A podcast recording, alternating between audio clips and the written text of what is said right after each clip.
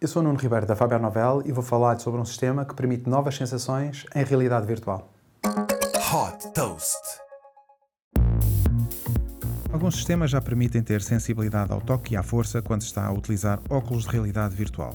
Agora, investigadores da Universidade Carnegie Mellon, nos Estados Unidos, estão a tentar ir mais longe, transmitindo também sensações nos lábios e na boca quando se está nestes ambientes virtuais.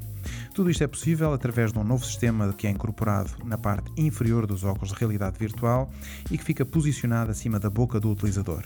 Ao concentrar a energia acústica nos lábios e na boca, o hardware é capaz de recriar sensações como o toque e emitir vibrações. Para potenciar o realismo e a imersão, os estímulos são acionados de forma sincronizada com as ações e imagens que o utilizador está a ver e ouvir. Este pode ser um avanço importante para proporcionar novas experiências imersivas no metaverso. Por exemplo, simular com realismo a sensação de beber uma bebida, escovar os dentes, sentir o vento quando está a andar de mota ou até um beijo. Super Toast by Faber Novel.